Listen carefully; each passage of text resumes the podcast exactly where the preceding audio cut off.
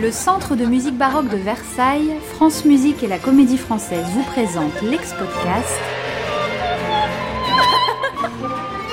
La Région sans musique. Que la fête commence.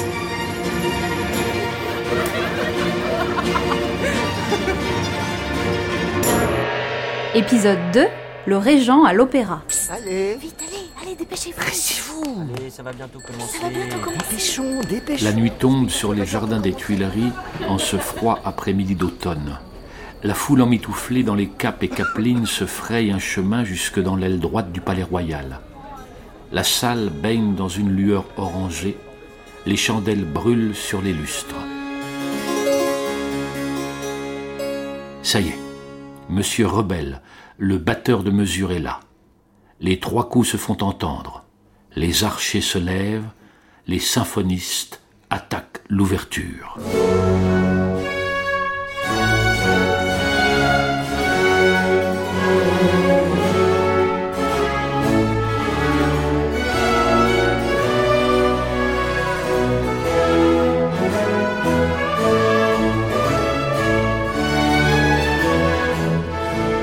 Nous sommes le 3 novembre 1716 et la salle de l'Académie royale de musique est comble pour la première très attendue d'Hypermnestre, la nouvelle tragédie lyrique de Charles Lubert Gervais. Philippe d'Orléans est présent bien sûr installé dans sa loge. Le rideau s'ouvre sur un paysage égyptien.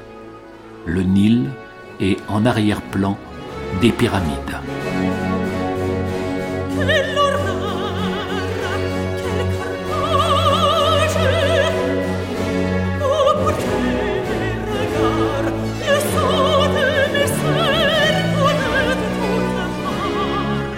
Régent est enchanté de la performance de son protégé, le tout jeune Louis XV assis près de lui et le tsar lui-même en visite dans la capitale ne boutent pas leur plaisir.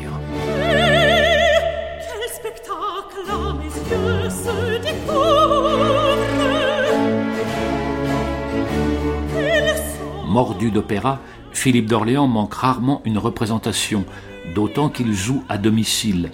Il n'a que quelques mètres à parcourir pour occuper sa loge. Une somptueuse salle de spectacle avait en effet été aménagée à grands frais dans une aile du bâtiment dès 1637 par Richelieu, grand amateur d'opéra. Molière y installe sa troupe et, à la mort du dramaturge en 1673, le puissant Lully fait chasser les comédiens du roi et y installe l'Académie royale de musique, l'Opéra de Paris. Bravo, c'est magnifique. Quelle voix, quel jeu. Bravo. La journée a été grandiose. Quelle voix. Grandiose Dire qu'il y a 40 ans, les Français ne goûtaient absolument pas l'opéra. Voyez comme la mode change. En cette année 1716, c'est devenu la préoccupation et le plaisir favori du public. Et notre régent donne le là. Après le conseil de régent sur les 5 heures du soir, plus question d'affaires. C'est l'heure de l'opéra.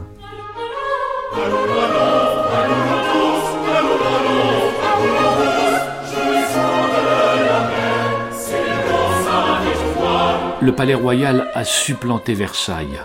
Le régent est citadin dans l'âme, la campagne très peu pour lui. Il fait installer Louis XV au Louvre, à deux pas, et lui rend visite chaque jour pour discuter des affaires de l'État et s'informer de sa santé. Mais la nuit venue, le siège officiel du nouveau gouvernement se pare d'une aura mystérieuse, un parfum de scandale qui fait jaser aux quatre coins du royaume. La vie nocturne du palais est rythmée par les petits soupers de Philippe d'Orléans. Parmi les invités, les chanteuses et danseuses de l'opéra. Au début de la soirée, les valets sont priés de quitter les lieux, le régent et ses hôtes font eux-mêmes le service. Voilà qui suscite de nombreux fantasmes, même si nous n'avons aucune preuve que ces petits soupers arrosés dégénéraient en orgie.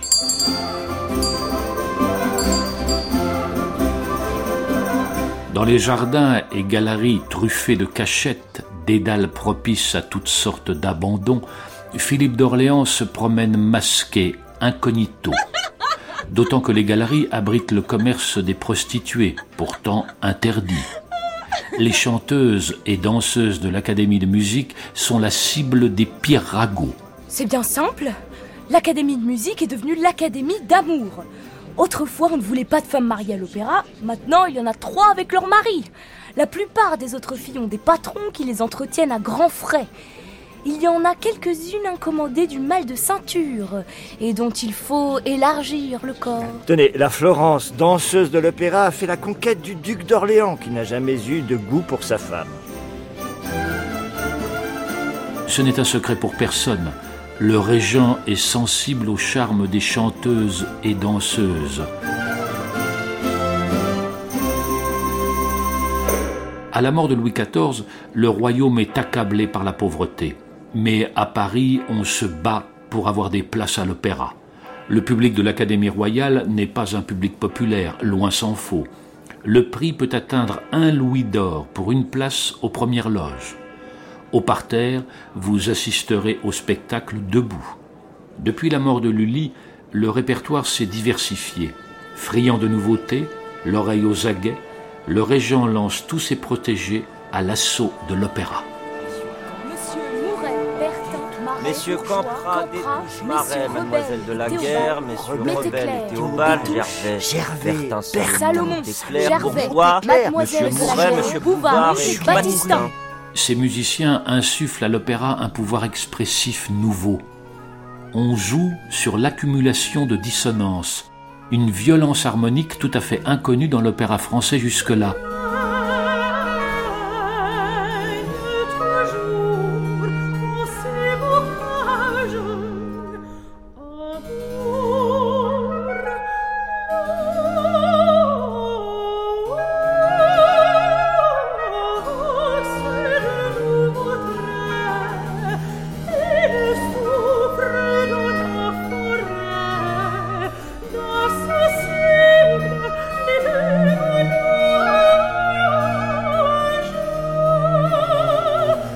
Que je vois la partition.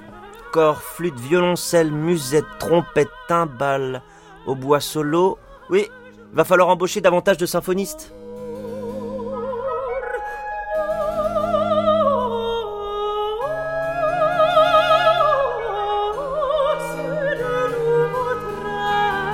Le grand et le sublime lassent. On préfère des sujets plus intimes, galants, évoquant le repos, la paix et, régence oblige, les plaisirs. Des spectacles plus légers sont à l'affiche. Des pastorales et des ballets qui sont tout simplement des opéras faisant la part belle à la danse. Vous me ressortez ces vieilleries Mais ces décors poussiéreux datent de Lully Mais enfin, encore ces toiles peintes Avec la mer, les antres des divinités, ces vieilles rocailles Des jardins, toujours des palais Mais c'est d'un démodé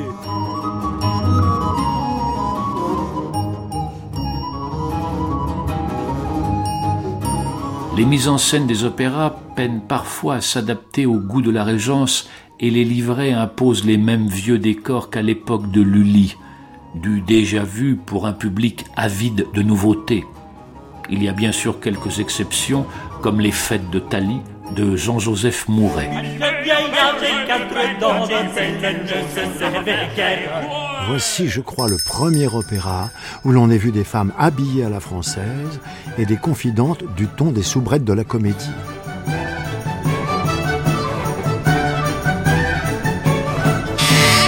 Allez, allez Le dernier jour du mois approche, croyez-moi, dans deux heures, les musiciens sont là pour réclamer leur gage. Les comptes sont-ils à jour? Faites donc voir. Trois basses tailles, trois hautes contre, deux tailles, six actrices à 1500 livres chacune, le chœur 22 hommes, 12 femmes à 400 livres, 22 danseurs. L'orchestre de l'Académie royale de musique est connu dans l'Europe entière, avec ses 40 symphonistes. Il est composé d'une manière très différente de nos orchestres actuels, en deux groupes d'instruments, le petit et le grand cœur.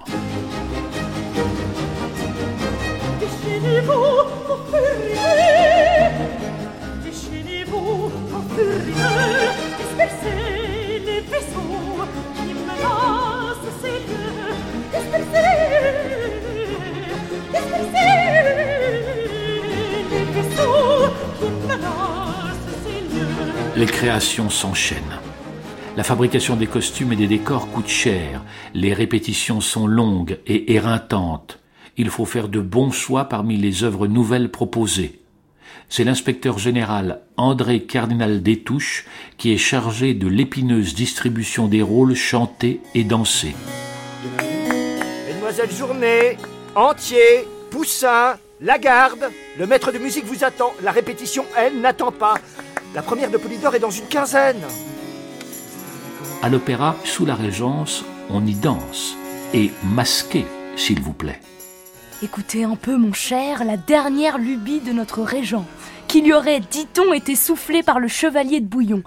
La misère gronde à Paris et dans ses faubourgs, mais on a ouvert cet hiver un bal. Le bal de l'opéra. Tenez-vous bien. L'entrée est publique et vous coûte 6 francs. Masque obligatoire. Que voulez-vous dans une ville comme Paris? Il faut absolument des plaisirs. À compter de l'année 1716, on se réchauffe durant les mois d'hiver et trois fois par semaine au bal de l'opéra. Enfin, pour ceux qui ont les moyens de payer 6 francs l'entrée. Aucun passe-droit selon son rang social. Voilà qui est inédit. On y danse sur des airs de Lully et des opéras à succès. Chacun a ainsi l'impression d'être Pécourt ou Subligny, les vedettes du ballet.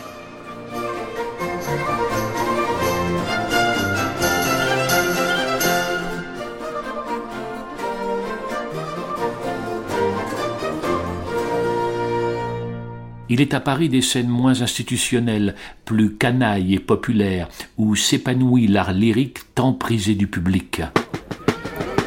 La seule, l'unique foire Saint-Germain. Danseur de cordes, mime, marionnette, représentation cet après-midi chez le grand Dominique. Venez entendre le chant des pénétrants sifflets, des flûtes, des flageolets, des cornets au bois et musettes chez la veuve Maurice. La capitale compte alors deux grandes foires, la foire Saint-Germain, rive gauche, l'hiver, et la foire Saint-Laurent, rive droite, en été. Les troupes de foire se sont appropriées le répertoire des comédiens italiens. Les aventures d'Arlequin, de Colombine et de leurs joyeux compères aux costumes bariolés sont accompagnées par des ouvertures, des danses, des symphonies dramatiques, mais aussi de décapantes parodies des opéras à la mode. Seul bémol, et non des moindres, le monopole des spectacles chantés empêche officiellement les forains de donner des opéras. En 1714, l'Académie royale de musique croule sous les dettes. Elle conclut un marché juteux avec les forains, moyennant une somme considérable. 35 000 livres par an, soit près de 600 000 euros. C'est d'accord, il vous est désormais permis de faire usage sur vos théâtres de changements de décoration, de chanteurs dans les divertissements et de danseurs dans les ballets. Des spectacles mêlés de musique, de danse et de symphonie sous le nom d'opéra comique. L'opéra comique. Voilà un genre nouveau qui mêle opéra, comédie et théâtre. Incroyable Le jour de l'ouverture de l'opéra comique à la foire Saint-Laurent, la comédie et l'opéra étaient déserts. Quelle claque Et oui, à peine l'opéra comique était-il né que le tout Paris était à la foire. À l'instar de la noblesse désireuse de s'encanailler, le régent saute volontiers dans son carrosse après minuit pour se rendre au spectacle de la foire.